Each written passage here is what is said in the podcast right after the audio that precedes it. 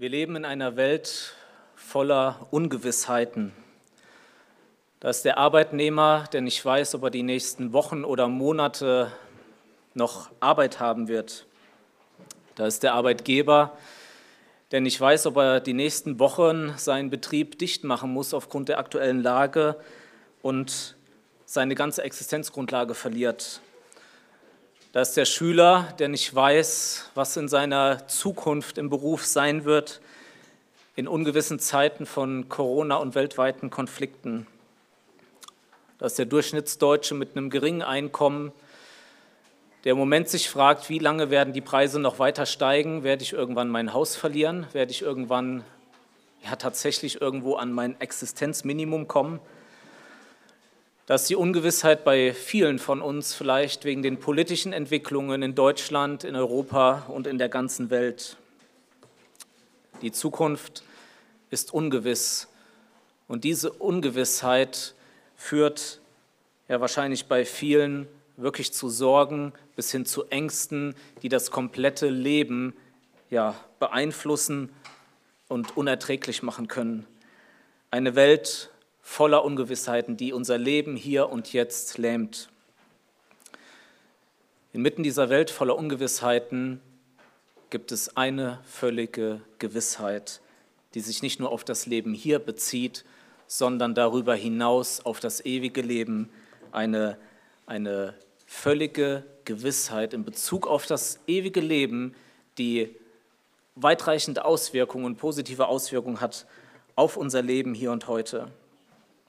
Und wir finden ein Buch in der Bibel, das sich genau mit diesem Thema beschäftigt, mit der völligen Gewissheit des ewigen Lebens und was das für Auswirkungen auf unser Leben hier hat.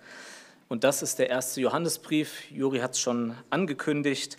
Das ist ja heute Morgen der Start in eine neue Predigtreihe. Wir werden auch in Markus weitermachen, aber werden parallel einfach durch den ersten Johannesbrief gehen. Und ich lade euch ein, heute Morgen mit mir auf eine Entdeckungsreise durch diesen Brief ähm, zu kommen. Wir werden uns mindestens ein Jahr da ähm, aufhalten, weil es ja immer wieder ein paar Wochen sind, bis es weitergeht. Und eine Hilfe soll das Heft sein, was ich euch am Anfang gegeben habe. Mein Ziel ist, dass ihr selber ein Jahr habt, wo ihr diesen Brief lest und lest und studiert und lieb gewinnt und die Botschaft, die darin enthalten ist. Die Predigt heute Morgen, die wird etwas anders sein, als, als es vielleicht ähm, oft ist. Die Predigt wird darin bestehen, dass wir gar nicht in die ersten Verse des Buches einsteigen, sondern ich möchte euch einen kurzen Überblick über dieses Buch geben. Ich habe einfach in der Vorbereitung gemerkt, dass es so wichtig ist, um diesen Brief richtig zu verstehen. Das wird die erste, ja, so der erste Teil der Predigt sein. Und der zweite Teil wird sein, dass wir diesen Brief lesen dass wir ihn einfach komplett lesen und Gottes Wort und Reden auf uns wirken lassen. Diese Einführungspredigt, die ganze Predigtreihe und der Brief selbst hat, richtet sich an Gläubige und hat für die Gläubigen, die es, die es lesen und hören, zwei Ziele. Und das sollen die Ziele auch heute Morgen und in dieser ganzen Reihe sein. Das erste Ziel ist, er will uns Gewissheit des ewigen Lebens geben.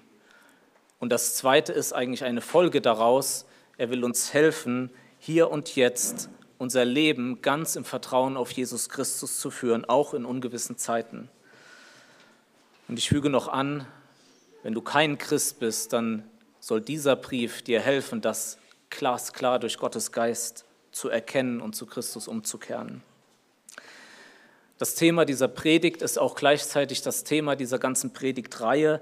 Es lautet Nachfolge in der absoluten Gewissheit des ewigen Lebens. Nachfolge in der absoluten Gewissheit des ewigen Lebens. Bevor wir jetzt den Brief gleich ähm, zusammen lesen, möchte ich dich mit in diese Situation hineinnehmen, in der der Brief geschrieben worden ist. Und das ja, wird einfach helfen, ähm, zu verstehen, was Johannes da schreibt. Und da wollen wir uns zuerst mal anschauen, wer hat den denn geschrieben, wann hat er den geschrieben, wie war denn der Hintergrund ähm, damals. Und danach werden wir uns ja der, der Absicht zuwenden, die dieser Brief hat. Wenn wir den Johannesbrief lesen, merken wir, dass ähm, Johannes gar nicht erwähnt wird, auch wenn der Brief so bezeichnet ist. Aber trotzdem können wir sicher sein, dass es Johannes war, weil es zum einen die Kirchenväter bestätigen, einstimmig, und zum anderen, weil er so ähnlich ist mit dem Johannesevangelium, wo auch klar ist, dass Johannes ihn geschrieben hat. Johannes, das war ein Mann, in dem seine Haut hätte ich gern gesteckt, als er so ein paar 30 Jahre alt war. Er war nämlich der, der am nächsten an Jesus Christus dran war. Er lebte in engster Gemeinschaft mit dem Sohn Gottes. Und er wurde so von der Liebe Gottes erfüllt, dass besonders sein Evangelium und der erste Johannesbrief ist voll von der Liebe Gottes. Kein anderes Buch oder keine anderen Bücher im Neuen Testament sprudeln so von der Liebe Gottes über. Und so wird Johannes zu Recht der Apostel der Liebe genannt. 50 Jahre später, Johannes war ein alter Mann geworden, vielleicht 80, 90 Jahre. Alle anderen Apostel waren mittlerweile um ihres Glaubens willen ähm, hingerichtet worden. Und er war die letzte Stimme, die noch hautnah an Jesus war und immer noch das bezeugte, was sie gesehen hatte. Und er hatte sich in Ephesus niedergelassen, er diente verschiedenen Gemeinden in ganz Kleinasien, er war ihr Hirte, der er auf die Gemeinden aufpasste. Und er schrieb sein Evangelium, diese drei Briefe und auch die Offenbarung an diese Gemeinden. Das Ganze geschieht am Ende des ersten Jahrhunderts. Immer mehr Heiden strömten in die Gemeinden. Und was sie mitbrachten aus ihrer griechischen Vergangenheit und aus ihren Philosophien war einfach ein philosophisches Gedankengut, unchristliches Gedankengut, was sie mit in die Gemeinden reinbrachten. Und dies hatte zunehmenden Einfluss auf die Gemeinden. Und die Christen fingen auf einmal an, diese philosophischen, heidnischen Gedanken mit ihrem christlichen Glauben zu vermischen. Und was zunahm, war Verunsicherung und Verwirrung in den Gemeinden. Ein Gemeindeschaf nach dem anderen verlor die absolute Gewissheit des ewigen Lebens. Und Johannes, dieser treue Hirte, wollte die ihm anvertraute Herde vor dieser Gefahr schützen. Er schrieb den ersten Johannesbrief und auch den zweiten und dritten, um, ja diese, um gegen diese Irrlehrer vorzugehen und um den wahren Christen die fundamentalen Wahrheiten und Grundlagen des Glaubens zu zeigen. Und wenn du dich mit den Grundlagen des Glaubens beschäftigen willst, dann liest das Johannesevangelium und den ersten Johannesbrief. Und durch den ersten Johannesbrief sollten die Gläubigen wieder die Gewissheit ihrer Errettung gelangen. Was war denn das Problem mit den Irrlehrern oder was war, der, was war der Punkt, der Johannes veranlasste? Es war eine spezielle Irrlehre, die langsam aufkam und für 100 Jahre der größte Feind der Gemeinde werden sollte. Es war die sogenannte Gnostik. Vielleicht hat dieses Wort schon mal jemand von euch gehört, aber ihr könnt es auch wieder vergessen. Gnostik, das bedeutet Erkenntnis.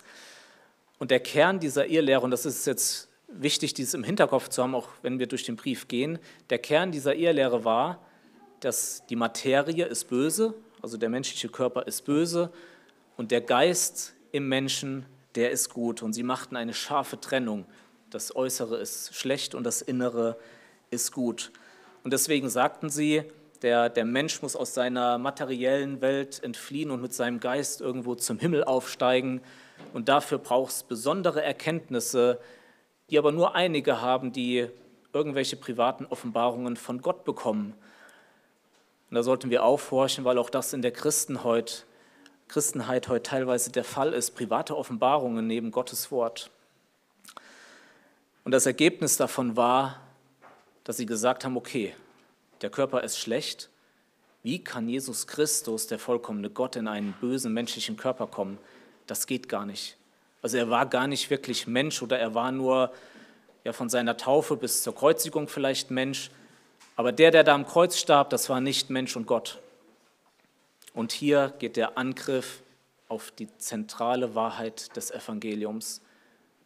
Wenn diese Menschen recht haben, dann ist Jesus Christus nicht als Mensch und Gott stellvertretend am Kreuz für Sünder gestorben und dann ist er nicht auferstanden mit einem körperlichen Leib und es gibt keine Erlösung, wir sind hoffnungslos verloren. Und deswegen geht Johannes hin und mit scharfen Kontrasten und Gegensätzen und Worten und klaren Worten geht der Apostel der Liebe hin und ruft die Wahrheit in die damalige Welt hinaus. Es gibt ähm, die, die Erzählung, dass er ähm, in, in, in, einem, in einem Bad, die waren ja in Bädern, dass er einem dieser Irrlehrer begegnet ist. Und er hat dieses Badehaus verlassen und hat gesagt, mit diesem Irrlehrer, der die zentrale Wahrheit des Evangeliums bekämpft, können wir nicht im selben Haus sein. So scharf kämpfte Johannes für diese Wahrheit, die über Leben und Tod entscheidet. Johannes hatte mit dem Brief das Ziel, die Gläubigen wieder zu ihrer Gewissheit zu führen, indem er ihnen zeigte, was sie alles ganz sicher wissen können. Und wir werden das beim Durchlesen merken. Ähm, wenn ich richtig gezählt habe, ist ungefähr 40 Mal, dass das Wort Wissen oder Kennen in diesem Brief immer wieder vorkommt. Und da habt ihr im Hinterkopf, da war einfach Unwissenheit da und Johannes zeigt ihnen jetzt, dass sie Gewissheit haben können. Ja, lasst uns vor diesem Hintergrund uns die Absichten dieses Briefes anschauen. Es ist immer wichtig zu verstehen, was, was ein biblisches Buch für eine Absicht hat, damit wir verstehen, was hat das für die Leute damals bedeutet und was hat es mir heute zu sagen. Das Schöne bei Johannes ist, dass er uns da nicht im Unklaren lässt, sondern dass er oft seine Absicht selber nennt und das macht es uns halt wirklich leichter. Und da wollen wir jetzt reingehen in diesen Brief. Schlag bitte 1. Johannes 5, ähm, Vers 13 auf. Ihr könnt euch diesen Vers ganz dick anstreichen. Das ist nämlich der Schlüsselvers ähm, des gesamten Buches, der uns gleichzeitig die Hauptabsicht zeigte, die Gott und auch Johannes mit diesem Brief verfolgte. 1. Johannes 5, Vers 13.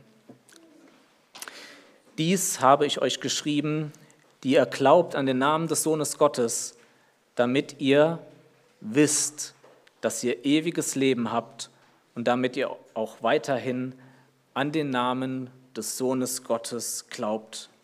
Johannes hatte zwei große ähm, Ziele. Absolute Gewissheit des ewigen Lebens und sich daraus ergebend ein Leben des Vertrauens auf Gott, der, der Nachfolge, was er auch in dem Brief noch weiter ausführt.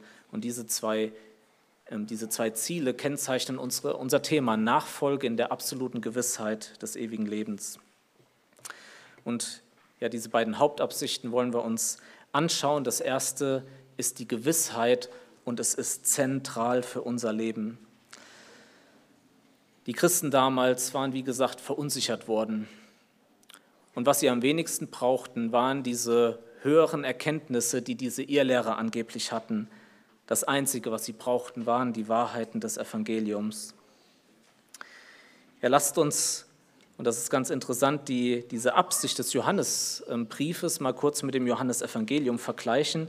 Da könnt ihr mal aufschlagen, ähm, Johannes 21, Vers 30. Das zeigt nämlich, ähm, ja, wie einfach diese ähm, Bücher zusammengehören. Es ist nicht Kapitel 21, Entschuldigung, Johannes 20, Johannes 20, Vers 30 und 31. Noch viele andere Zeichen tat Jesus nun vor seinen Jüngern, die in diesem Buch nicht geschrieben sind.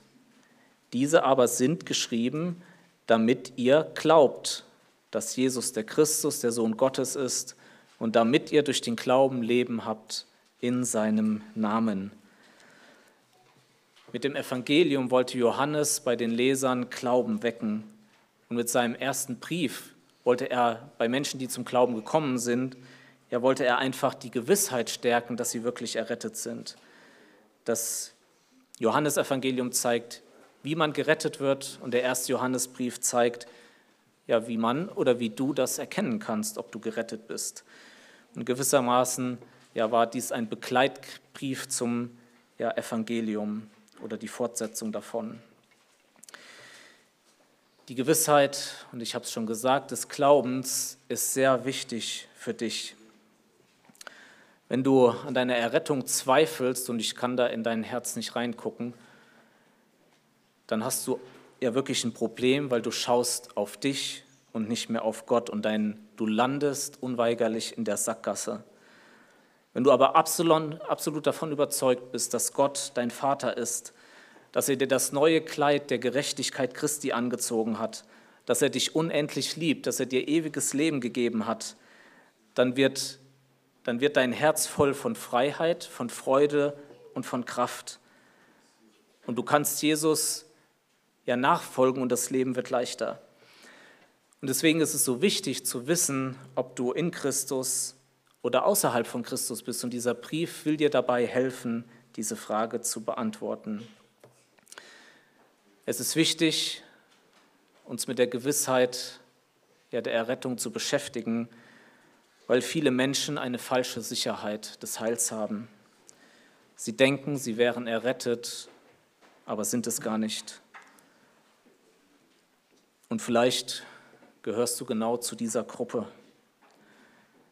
Du hast vielleicht ein äußeres Bekenntnis, machst alles mit, was in der Gemeinde ist, aber Gott lebt gar nicht in dir.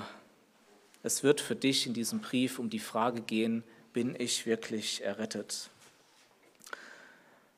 Und ich will euch das erläutern, weil dieser Brief, der wird manche Fragen bei dir aufwerfen, ähm, wie das gemeint ist. Dieser Brief kennt keine Grauzonen. Er spricht nur, er spricht von klaren Gegensätzen, von Licht und Finsternis, von starken Kontrasten. Und Johannes macht das in dieser, in dieser Situation, um die wahren Christen von den Scheinchristen ganz klar abzugrenzen. Und diese Kontraste können auch uns helfen zu erkennen, wo wir eigentlich stehen. Johannes sagt selbst im Kapitel 1, Vers 5, was der Inhalt der Botschaft von Jesus und auch von ihm selbst ist, nämlich, dass Gott Licht ist. Gott ist Licht. Mit diesem Brief richtet Gott seinen Scheinwerfer auf dein Herz um zu prüfen, ob du errettet bist. Und ich richte mich da besonders an euch jungen Leute.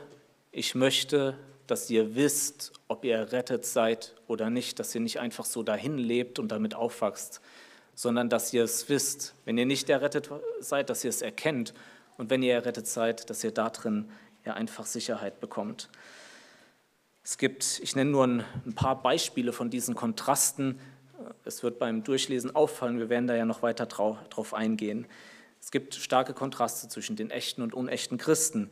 Der echte Christ ist aus Gott geboren, der unechte Christ aus dem Teufel. Der echte Christ bekennt, dass Christus einen menschlichen Körper hatte. Der unechte Christ streitet das ab. Der echte Christ will Gottes Gebote halten. Dem unechten Christ sind die Gebote Gottes total egal. Der echte Christ lebt nicht beständig und dauerhaft in Sünde. Der unechte Christ praktiziert regelmäßig Sünde. Der echte Christ bekennt seine Sünde, der unechte Christ streitet sie ab. Der echte Christ liebt die Gläubigen und der unechte Christ liebt die Gläubigen nicht und hasst sie vielleicht sogar. Der echte Christ liebt nicht die Welt und was in der Welt drin ist, der liebt sie nicht, aber der unechte Christ liebt die Welt und was sie zu bieten hat. Diese Kontraste in diesem Brief beschreiben verschiedene Kennzeichen, die einen echten Christen ausmachen. Und wir werden Predigt für Predigt darauf eingehen. Aber ein kurzer Überblick. Wenn du behauptest, Christ zu sein, dann müssen, und das sage nicht ich, das sagt Gottes Wort, müssen folgende Merkmale bei dir vorhanden sein. Glaube an den wahren Christus, Bekennen der Sünde, Gehorsam gegenüber Gottes Wort, Liebe zu den Glaubensgeschwistern, Ablehnung der Welt, Erkennen der Wahrheit, praktizierte Frömmigkeit, also ein praktisches Leben in der Nachfolge mit Gott, Vertrauen auf Gott und Gebetserhörungen. Das ist das, was die fünf Kapitel uns teilweise in immer wiederkehrenden Wiederholungen sagen. Ich möchte hier ganz deutlich sagen, damit es nicht zu Missverständnissen kommt, bei diesen Merkmalen geht es nicht um Voraussetzungen, um gerettet werden zu können, sondern um Kennzeichen, die Gott in denen wirkt, in denen er mit seiner Kraft ja neues Leben geschaffen hat. Wenn Gott mit seiner göttlichen Kraft einem Menschen begegnet und auf ihn trifft, dann wird dieser Mensch nicht derselbe bleiben. Es wird sich verändern in einem zunehmenden Ausmaß. Also das Hauptziel, und ich habe das bewusst etwas weiter ausgeführt, ist, dass wir Gewissheit unseres ewigen Lebens haben. Und diese Gewissheit ist die Voraussetzung für alles Weitere. Und für die zweite Hauptabsicht, die Johannes ja genannt hat, dass wir im Glauben an Christus bleiben, dass wir ihm praktisch nachfolgen. Und das zeigt er an, an drei weiteren Stellen durch verschiedene untergeordnete Absichten. Das sind auch ähm, Verse, ihr könnt sie euch anstreichen oder einfach notieren. An diesen Versen hängt äh, im Prinzip der ganze Brief. Die erste untergeordnete Absicht, die sich daraus dann auch ergibt, finden wir in Vers 3 ähm, im ersten Kapitel, Kapitel 1, Vers 3. Und das ist nämlich die ja, christliche Gemeinschaft. Wenn, wenn du Gewissheit des ewigen Lebens hast, dann kommst du in den Genuss wahrer christlicher Gemeinschaft. Und das sagt Johannes Kapitel 1, Vers 3, was wir gesehen und gehört haben, das verkündigen wir euch, damit auch ihr Gemeinschaft mit uns habt. Und unsere Gemeinschaft ist mit dem Vater und mit seinem Sohn Jesus Christus. Warum hat Gott uns errettet? Damit wir Gemeinschaft mit ihm haben. Kann es was Größeres geben, als Gemeinschaft mit dem lebendigen Gott zu haben. Und dieser Brief hat ein Ziel, dass er unsere Gemeinschaft mit Gott fördert. Und wenn unsere Gemeinschaft mit Gott tiefer wird, dann wird die Gemeinschaft zwischen uns ja noch viel inniger werden, noch viel tiefer werden. Die Einheit wird wachsen, die Liebe wird wachsen und wir werden ein, ein viel größeres Zeugnis noch in dieser Welt sein. Die zweite untergeordnete Absicht schiebt er direkt hinterher, das ist nämlich die Freude. In Vers 4. Und dies schreiben wir euch, damit eure Freude vollkommen sei. Wahre Freude ist ein ganz natürliches Resultat aus der Gemeinschaft mit Gott. Und deswegen kann ein ungläubiger Mensch gar keine echte Freude haben. Lasst euch da nicht von der Welt blenden. Ein Ungläubiger hat keine echte Freude. Mag sein, dass er Glück hat durch äußere Umstände und dieses Glück ist zeitweilig. Wenn die Umstände wegfallen, ist er am Boden.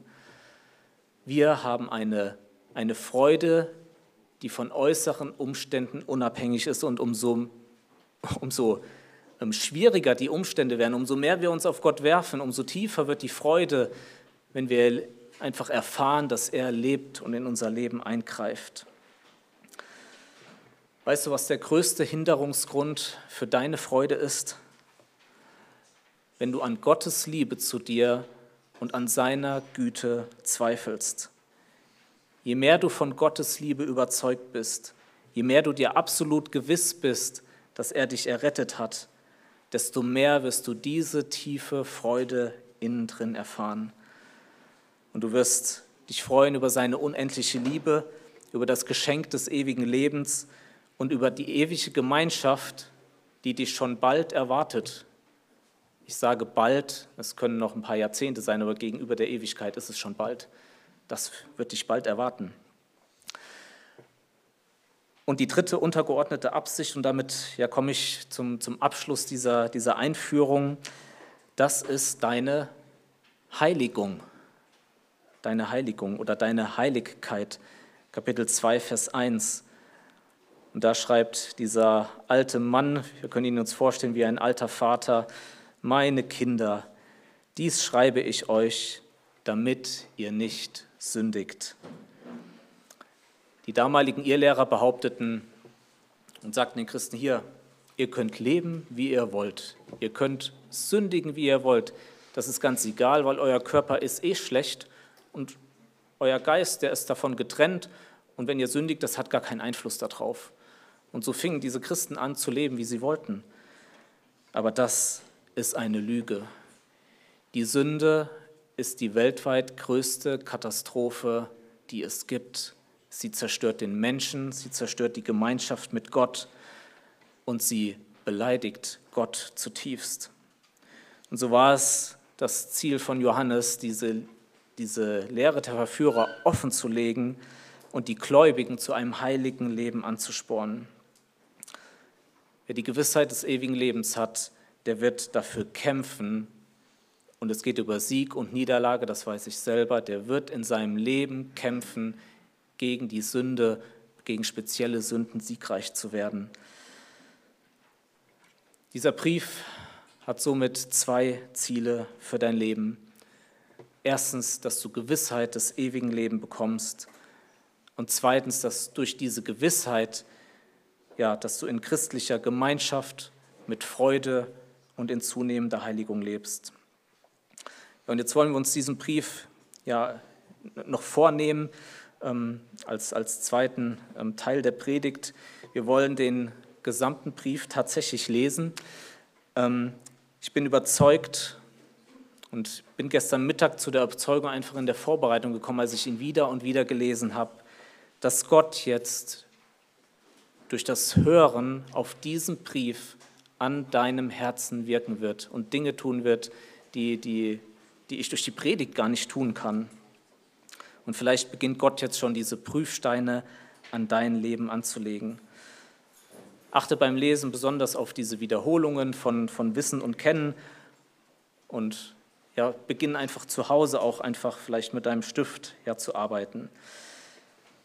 Ja, mein Wunsch ist es einfach, dass wir jetzt ja einfach so einen Überblick über diesen Brief bekommen, bevor wir dann ja voraussichtlich in drei Wochen dann ja in den Brief einsteigen. 1. Johannes 1, Abvers 1, wir hören auf Gottes Wort was von Anfang an war, was wir gehört, was wir mit unseren Augen gesehen haben, was wir angeschaut und was unsere Hände betastet haben von Wort des Lebens. Und das Leben ist erschienen und wir haben gesehen und bezeugen und verkündigen euch das ewige Leben, das bei dem Vater war und uns erschienen ist. Was wir gesehen und gehört haben, das verkündigen wir euch, damit auch ihr Gemeinschaft mit uns habt. Und unsere Gemeinschaft ist mit dem Vater und mit seinem Sohn Jesus Christus. Und dies schreiben wir euch, damit eure Freude vollkommen sei. Und das ist die Botschaft, die wir von ihm gehört haben und euch verkündigen, dass Gott Licht ist und, ihm, und in ihm gar keine Finsternis ist. Wenn wir sagen, dass wir Gemeinschaft mit ihm haben und doch in der Finsternis wandeln, so lügen wir und tun nicht die Wahrheit. Wenn wir aber im Licht wandeln, wie er im Licht ist, so haben wir Gemeinschaft miteinander und das Blut Jesu Christi, seines Sohnes, reinigt uns von aller Sünde. Wenn wir sagen, dass wir keine Sünde haben, so verführen wir uns selbst und die Wahrheit ist nicht in uns. Wenn wir aber unsere Sünden bekennen, so ist er treu und gerecht, dass er uns die Sünden vergibt und uns reinigt von aller Ungerechtigkeit. Wenn wir sagen, dass wir nicht gesündigt haben, so machen wir ihn zum Lügner und sein Wort ist nicht in uns. Meine Kinder, dies schreibe ich euch, damit ihr nicht sündigt. Und wenn jemand sündigt, so haben wir einen Fürsprecher bei dem Vater, Jesus Christus, den Gerechten. Und er ist das Sühnopfer für unsere Sünden, aber nicht nur für die unseren, sondern auch für die der ganzen Welt. Und daran erkennen wir, dass wir ihn erkannt haben, wenn wir seine Gebote halten. Wer sagt, ich habe ihn erkannt und hält doch seine Gebote nicht, der ist ein Lügner und in einem solchen ist die Wahrheit nicht. Wer aber sein Wort hält, in dem ist wahrhaftig die Liebe Gottes vollkommen geworden. Daran erkennen wir, dass wir in ihm sind. Wer sagt, dass er in ihm bleibt, der ist verpflichtet, auch selbst so zu wandeln, wie jener gewandelt ist. Brüder, ich schreibe euch nicht ein neues Gebot, sondern ein altes Gebot, das ihr von Anfang an hattet. Das alte Gebot ist das Wort, das ihr von Anfang an gehört habt. Und doch schreibe ich euch ein neues Gebot, was wahr ist in ihm und in euch, denn die Finsternis vergeht und das wahre Licht scheint schon. Wer sagt, dass er im Licht ist und doch seinen Bruder hasst, der ist noch immer in der Finsternis. Wer seinen Bruder liebt, der bleibt im Licht und nichts Anstößiges ist in ihm. Wer aber seinen Bruder hasst, der ist in der Finsternis und wandelt in der Finsternis und weiß nicht, wohin er geht, weil die Finsternis seine Augen verblendet hat. Ich schreibe euch, ihr Kinder, weil euch die Sünden vergeben sind um seines Namens willen. Ich schreibe euch, ihr Väter, weil ihr den erkannt habt, der von Anfang an ist. Ich schreibe euch, ihr jungen Männer, weil ihr den Bösen überwunden habt. Ich schreibe euch, ihr Kinder, ihr den Vater erkannt habt. Ich habe euch geschrieben, ihr Väter, weil ihr den erkannt habt, der von Anfang an ist. Ich habe euch geschrieben, ihr jungen Männer, weil ihr stark seid und das Wort Gottes in euch bleibt und ihr den Bösen überwunden habt. Habt nicht lieb die Welt, noch was in der Welt ist. Wenn jemand die Welt lieb hat, so ist die Liebe des Vaters nicht in ihm. Denn alles, was in der Welt ist, die Fleischeslust, die Augenlust und der Hochmut des Lebens, ist nicht von dem Vater, sondern von der Welt. Und die Welt vergeht und ihre Lust. Wer aber den Willen Gottes tut, der bleibt in Ewigkeit. Kinder, es ist die letzte Stunde. Und wie ihr gehört habt, dass der Antichrist kommt, so sind jetzt viele Antichristen aufgetreten. Daran erkennen wir, dass es die letzte Stunde ist. Sie sind von uns ausgegangen, aber sie waren nicht von uns, denn wenn sie von uns gewesen wären, so wären sie bei uns geblieben. Aber es sollte offenbar werden, dass sie alle nicht von uns sind. Und ihr habt die Salbung von dem Heiligen und wisst alles. Ich habe euch nicht geschrieben, als ob ihr die Wahrheit nicht kennen würdet, sondern weil ihr sie kennt und weil keine Lüge aus der Wahrheit ist. Wer ist der Lügner, wenn nicht der, welcher leugnet, dass Jesus der Christus ist? Das ist der Antichrist, der den Vater und den Sohn leugnet. Wer den Sohn leugnet, der hat auch den Vater nicht. Wer den Sohn bekennt, der hat auch den Vater.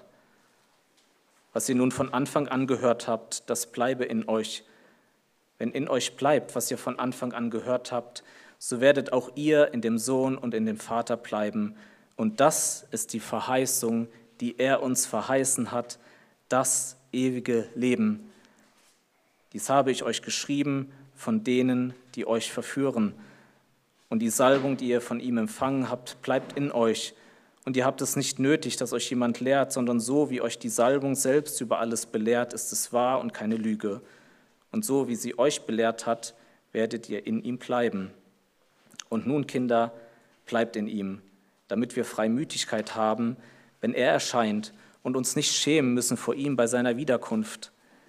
Wenn ihr wisst, dass er gerecht ist, so erkennt auch, dass jeder, der die Gerechtigkeit tut, aus ihm geboren ist. Seht, welch eine Liebe hat uns der Vater erwiesen, dass wir Kinder Gottes heißen sollen. Darum erkennt uns die Welt nicht, weil sie ihn nicht erkannt hat. Geliebte, wir sind jetzt Kinder Gottes und noch ist nicht offenbar geworden, was wir sein werden. Wir wissen aber, dass wir ihm gleichgestaltet sein werden, wenn er offenbar werden wird, denn wir werden ihn sehen, wie er ist. Und jeder, der diese Hoffnung auf ihn hat, reinigt sich gleich wie auch er rein ist. Jeder, der die Sünde tut, der tut auch die Gesetzlosigkeit. Und die Sünde ist die Gesetzlosigkeit. Und ihr wisst, dass er erschienen ist, um unsere Sünden hinwegzunehmen, und in ihm ist keine Sünde. Wer in ihm bleibt, der sündigt nicht. Wer sündigt, der hat ihn nicht gesehen und nicht erkannt. Kinder, lasst euch von niemand verführen. Wer die Gerechtigkeit übt, der ist gerecht, gleich wie er gerecht ist.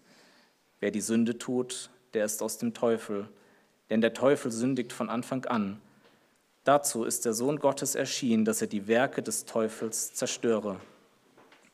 Jeder, der aus Gott geboren ist, tut nicht Sünde, denn sein Same bleibt in ihm und er kann nicht sündigen, weil er aus Gott geboren ist. Daran sind die Kinder Gottes und die Kinder des Teufels offenbar. Jeder, der nicht Gerechtigkeit übt, ist nicht aus Gott, ebenso wer seinen Bruder nicht liebt.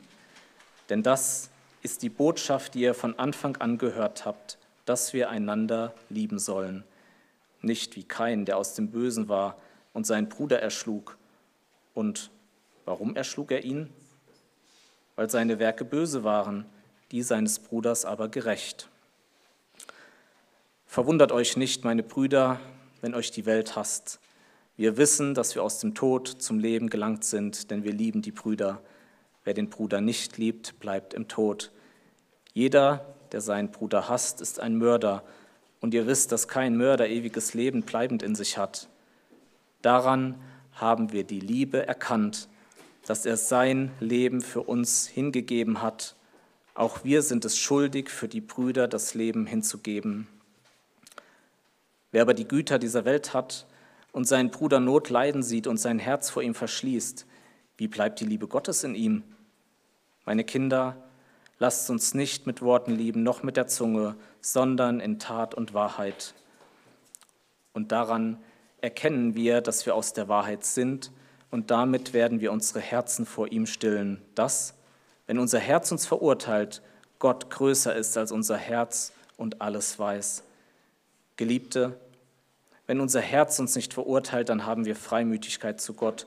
Und was immer wir bitten, das empfangen wir von ihm, weil wir seine Gebote halten und tun, was vor ihm wohlgefällig ist.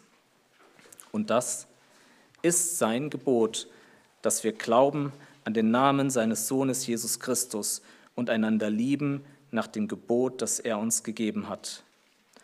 Und wer seine Gebote hält, der bleibt in ihm und er in ihm. Und daran erkennen wir, dass er in uns bleibt, an dem Geist, den er uns gegeben hat. Geliebte, glaubt nicht jedem Geist, sondern prüft die Geister, ob sie aus Gott sind. Sind, denn es sind viele falsche Propheten in die Welt hinausgegangen. Daran erkennt ihr den Geist Gottes. Jeder Geist, der bekennt, dass Jesus Christus im Fleisch gekommen ist, der ist aus Gott. Und jeder Geist, der nicht bekennt, dass Jesus Christus im Fleisch gekommen ist, der ist nicht aus Gott. Und das ist der Geist des Antichristen, von dem ihr gehört habt, dass er kommt. Und jetzt schon ist er in der Welt. Kinder, ihr seid aus Gott und habt jene überwunden, weil der, welcher in euch ist, größer ist als der, welcher in der Welt ist. Sie sind aus der Welt, darum reden sie von der Welt und die Welt hört auf sie. Wir sind aus Gott. Wer Gott erkennt, hört auf uns. Wer nicht aus Gott ist, hört nicht auf uns. Daran erkennen wir den Geist der Wahrheit und den Geist des Irrtums. Geliebte, lasst uns einander lieben, denn die Liebe ist aus Gott und jeder, der liebt, ist aus Gott geboren und erkennt Gott. Wer nicht liebt, der hat Gott nicht erkannt, denn Gott ist Liebe. Darin ist die Liebe Gottes zu uns geoffenbart worden, dass Gott seinen eingeborenen Sohn in die Welt gesandt hat, damit wir durch ihn leben sollen. Darin besteht die Liebe, nicht, dass wir Gott geliebt haben, sondern dass er uns geliebt hat und seinen Sohn gesandt hat als Sühnopfer für unsere Sünden. Geliebte, wenn Gott uns so geliebt hat, so sind auch wir schuldig, einander zu lieben. Niemand hat Gott jemals gesehen. Wenn wir einander lieben, so bleibt Gott in uns und seine Liebe ist in uns vollkommen geworden. Daran erkennen wir, dass wir in ihm bleiben und er in uns, dass er uns von seinem Geist gegeben hat. Und wir haben gesehen und bezeugen, dass der Vater den Sohn gesandt hat als Retter der Welt. Wer nun bekennt, dass Jesus der Sohn Gottes ist, in dem bleibt Gott und er in Gott. Und wir haben die Liebe erkannt und geglaubt, die Gott zu uns hat. Gott ist Liebe. Und wer in der Liebe bleibt, der bleibt in Gott und Gott in ihm. Darin ist die Liebe bei uns vollkommen geworden, dass wir Freimütigkeit haben am Tag des Gerichts. Denn gleich wie er ist, so sind auch wir in dieser Welt. Furcht ist nicht in der Liebe, sondern die vollkommene Liebe treibt die Furcht aus. Denn die Furcht hat mit Strafe zu tun. Wer sich nun fürchtet, ist nicht vollkommen geworden in der Liebe. Wir lieben ihn, weil er uns zuerst geliebt hat. Wenn jemand sagt, ich liebe Gott und hasst doch seinen Bruder, so ist er ein Lügner. Denn wer seinen Bruder nicht liebt, den er sieht, wie kann er Gott lieben, den er nicht sieht?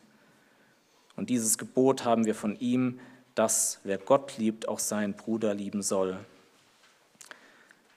Jeder, der glaubt, dass Jesus der Christus ist, der ist aus Gott geboren, und wer den liebt, der ihn geboren hat, der liebt auch den, der aus ihm geboren ist. Daran erkennen wir, dass wir die Kinder Gottes lieben, wenn wir Gott lieben und seine Gebote halten. Denn das ist die Liebe zu Gott, dass wir seine Gebote halten. Und seine Gebote sind nicht schwer. Denn alles, was aus Gott geboren ist, überwindet die Welt. Und unser Glaube ist der Sieg, der die Welt überwunden hat. Wer ist es, der die Welt überwindet, wenn nicht der, welcher glaubt, dass Jesus der Sohn Gottes ist? Er ist es, der durch Wasser und Blut gekommen ist.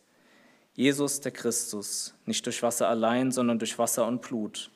Und der Geist ist es, der Zeugnis gibt, weil der Geist die Wahrheit ist. Denn drei sind es, die Zeugnis ablegen im Himmel, der Vater, das Wort und der Heilige Geist. Und diese drei sind eins. Und drei sind es, die Zeugnis ablegen auf der Erde, der Geist und das Wasser und das Blut, und die drei stimmen überein. Wenn wir das Zeugnis der Menschen annehmen, so ist das Zeugnis Gottes größer, denn das ist das Zeugnis Gottes, das er von seinem Sohn abgelegt hat. Wer an den Sohn Gottes glaubt, der hat das Zeugnis in sich selbst.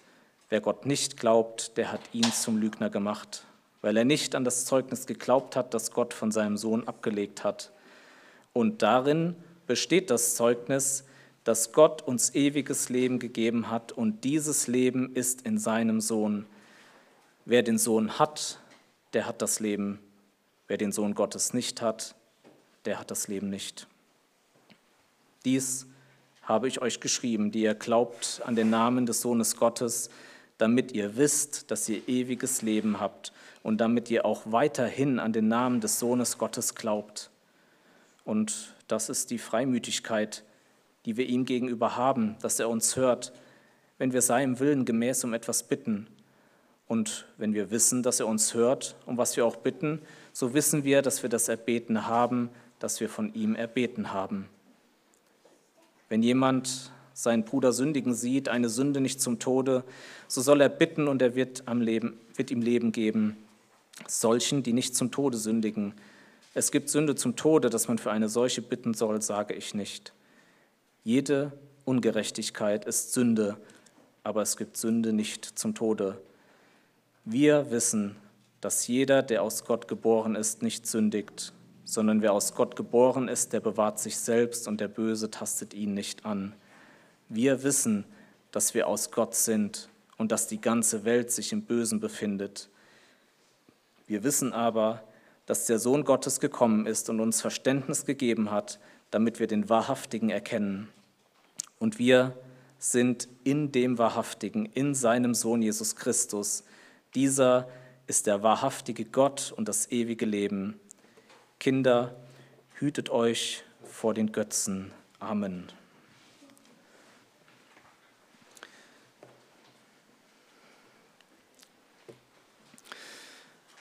Wir kommen zum Ende und ich möchte, nachdem wir diesen Brief gelesen haben, ihr unter dem Eindruck dieses Briefes steht, mit den alles entscheidenden Fragen an euer Herz rantreten und besonders alle, die, gerade die jüngeren Leute aus unseren eigenen Kinder, aus unseren Familien, möchte ich dir die Frage stellen, bist du wirklich errettet?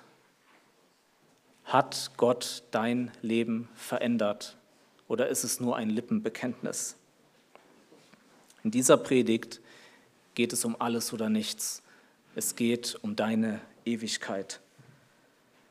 Wenn du durch das Lesen und Hören dieses Briefes erkannt hast, dass du außerhalb von Christus bist, so rufe ich dich hier und jetzt auf, umzukehren.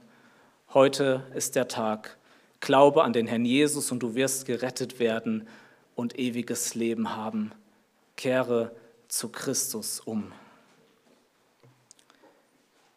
Meine letzten Worte möchte ich an diejenigen richten, die ja von Zweifeln, von Niedergeschlagenheit geplant sind, von einer geistlichen Müdigkeit, die ihre feste Überzeugung der Errettung verloren haben. Dir mangelt es an Gewissheit der Rettung, an Gemeinschaft mit Gott, an Freude der Nachfolge, an Sieg über die Sünde, dann ist dieser Brief genau das Richtige für, für dich. Und ich bitte dich, beginne diesen Brief immer und wie, immer wieder zu lesen. Ich habe schon gesagt, der Brief wirft Fragen auf. Notiere dir deine Fragen, wollen dir helfen, die zu beantworten. Aber lies diesen Brief und bete, bis du diese Gewissheit ja, einfach hast. Und so ist es mein Anliegen, ja, für dieses kommende Jahr, dass wir in dieser Gewissheit, in unserer Gemeinschaft mit Gott, aber auch untereinander, ähm, in unserer Freude an Gott, aber auch in unserer Heiligung wachsen und dass dadurch unsere Herzen auch inmitten von ungewissen Zeiten ja zur Ruhe kommen. Wir beten. Ja, lieber Vater im Himmel, wir danken dir für diesen Brief. Er ist keine einfache Kost, aber er ist so wichtig für uns.